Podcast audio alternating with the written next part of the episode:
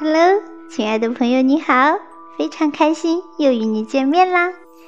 今天呢，小南要送给大家的文章标题叫做《突然长大的记忆》，来自青年作家刘同。希望你喜欢哟。我刚工作没两年，就帮领导去面试新人。一方面，他们总是很忙，觉得面试有些浪费时间，行不行，在工作中很快就能试出来；另一方面，是我总会提醒他们，我们是否能招 A 性格或者 B 性格的人，C 性格也行啊。他们也都很尊重我的意见，所以也忘了具体从何时开始，领导就会跟我说：“哎，刘彤，下午你帮我去面试一下新人。”面试是一个很令人兴奋的过程，尤其是在媒体行业，你太容易找到志同道合的人了。有时面试没多久，就会和面试者聊到飞起来，很希望对方立刻加入我们的团队，以至于 HR 总是提醒我：“刘彤，你能不能稍微矜持一点？”所以到今天，只要我觉得我很喜欢谁，就不再提问了。显然，我会越问越失态，让人觉得我们公司特别不矜持，很浮夸。但我又很想继续了解这个人，于是我就把问题交给对方：“你有什么问题想要问我们吗？”我常把一句话挂在嘴边：以前觉得看一个人成熟不成熟，要看他是如何回答问题的，后来意识到。看一个人成熟不成熟，要看他是如何提问的。可能各种面试的教程太多了，所以教人如何回答问题的方式也多种多样，充满了伪装。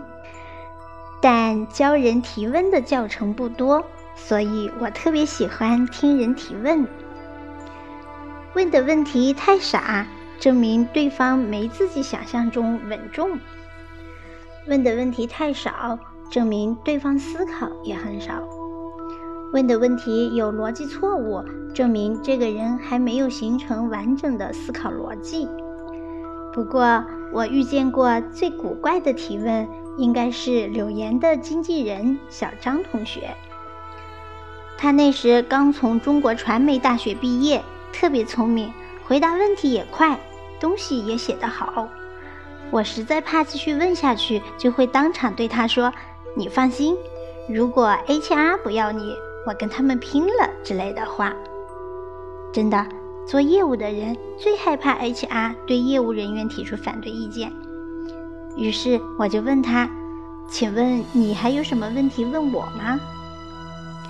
他说：“我其实特别想问你一个问题，但我怕我问了你会觉得我有神经病。”然后淘汰我，哦，这种提问技巧简直让我头晕。我当然立刻表现出极大的好奇和兴趣。哎，不会不会，你随便问，我想看看你的问题到底有多神经病。我真的很想知道他对自己的定位是否准确。他说：“哦，你身上这件玫红色毛衣真的好好看，颜色好正，是哪里买的？贵吗？”我也很想买一件。我吸了一口凉气，告诉自己，他真的好合适做经纪人哦，真是又贱又跳跃又让人开心。我告诉他这件衣服的牌子和价格好像也就两百多块。他立刻说：“哦，算了算了，买不起买不起，很好看。如果我获得这份工作，我可能会奖励自己一件。”我真的恨不得当场告诉他：“你离开光线就可以去买一件犒劳自己了。”他进入光线之后，先是在经济部做宣传、练习拍照和写稿，慢慢的就转行成为执行经纪人，带主持人参加活动、对接流程，再慢慢的成了柳岩的大经纪人，开始和柳岩一起打拼。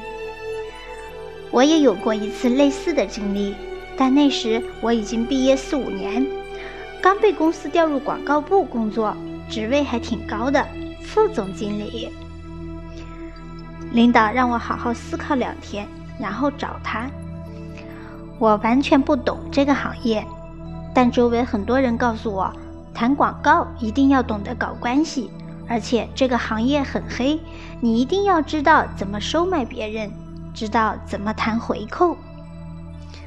我觉得自己十分纯良，完全不会搞这些，所以很讨厌这份即将到来的工作。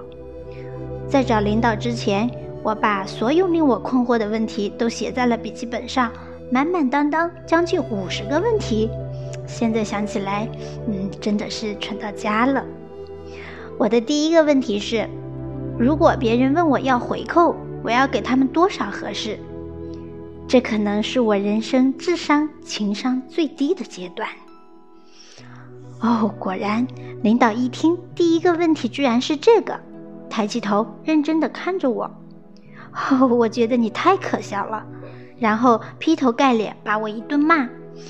你知道我们所有节目的收视率吗？你知道我们每个节目都有哪些广告形式吗？你知道我们的报价是多少吗？你翻阅过我们以前成交价格的合同吗？你知道哪些客户对我们满意或者不满意吗？你知道什么是补点收视率吗？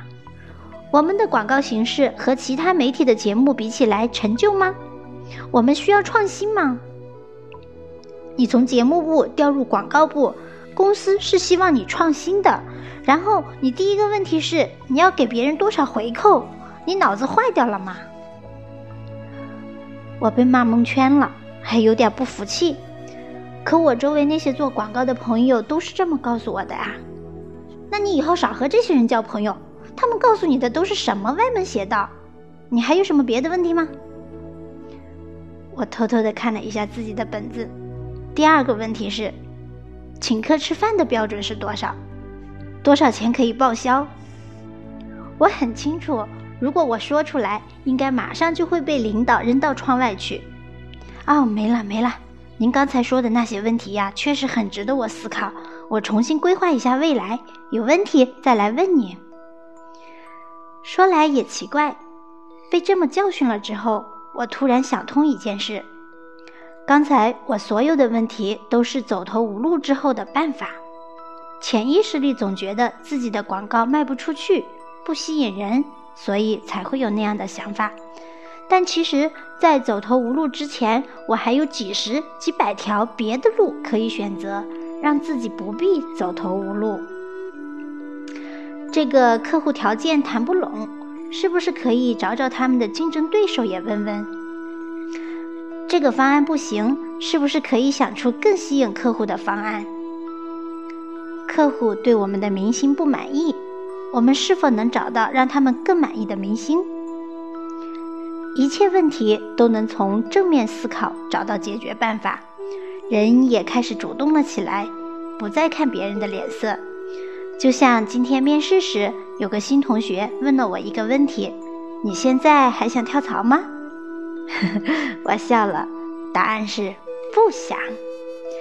但这个问题也困扰了我多年。如果不是他问起，我都忘记了自己曾有一段那么奇怪的时光。大概是从刚参加工作到工作第十年，我一直觉得，笃定的觉得，一个人如果能被别的公司挖，被猎头公司打电话挖，说明这个人很有价值。因为只要有人挖，就证明工资会翻番，证明有存在感。证明未来有无数可能性，而我特别奇怪的是，几乎没有公司来挖过我。后来我和老板越来越信任对方，我问他：“嗯，我一直很困惑，为什么没有人挖我？你很失望吗？”“对呀，感觉自己挺没有价值的，没有人挖你。”可能是因为你的价值更大，我没听懂，只觉得老板果然是老板，说的话真的很深奥。直到有一天，想起大学时一个要好的女性朋友跟我说起她的前男友，我想通了。她前男友很帅，家境很好，运动学习都很厉害，很多人喜欢，但他却说这个男孩不值得爱。我以为他是谦虚过了头。他接着说：“嗯，我不否认他很优秀，但他不值得我爱，因为他常常会告诉我，他又收到了谁的告白，谁对他有好感，一直在暗示我，如果他不和我在一起，他有很多的选择。我觉得他实在是太幼稚。一个人只有让你感觉到他死心塌地。”他才值得被爱，不然你对他所有的爱都很有可能泡汤。很多人不优秀，但值得被爱，因为他们专一。很多人优秀，但总给自己留很多退路，他们也不会在一个地方扎下太深的根，因为他们随时准备离开。再说了，即使很多人说喜欢他，是真的喜欢吗？只是感兴趣吧，很多人要和他在一起，只是为了尝试一下在一起的感觉吧。如果你和一个随时会离开的人在一起，每天都提心吊胆，这种人再优秀也不值得你浪费时间。大学的我对感情这回事也是一知半解，没受过什么伤，也接不出什么真正的盔甲伤疤。直到我把老板说的话和他说的这段话联系在一起，突然就明白了：如果一个人总是以为有很多退路来作为炫耀的话，这个人本身就不安定。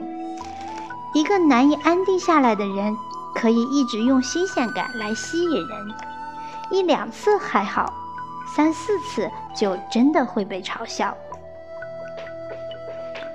十年前。公司空降了一位管理者，各方面都特好，同事也都特喜欢他。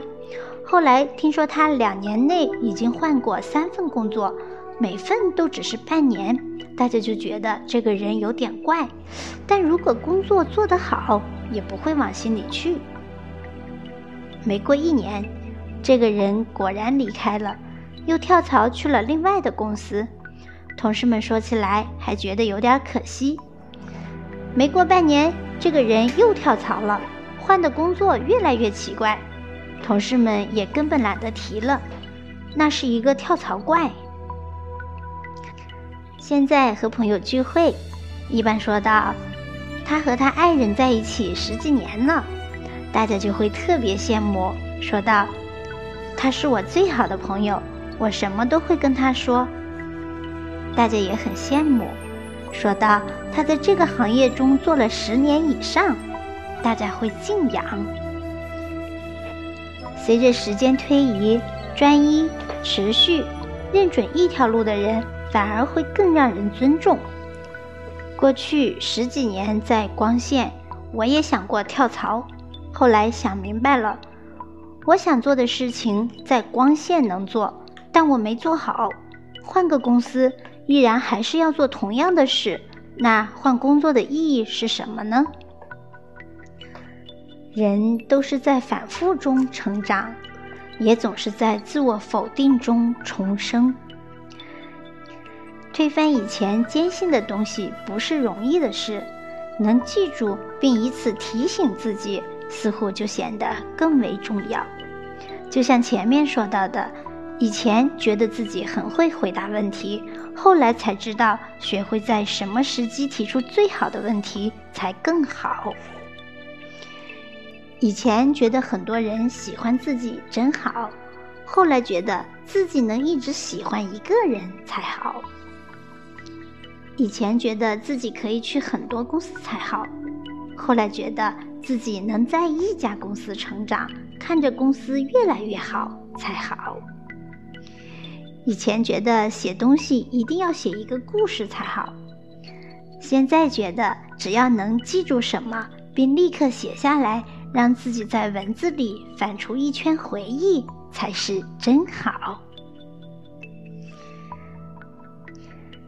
因为最近和公司发生了一些矛盾，哈哈哈，导致自己工作起来内耗太大，正在尝试着和公司沟通去解决。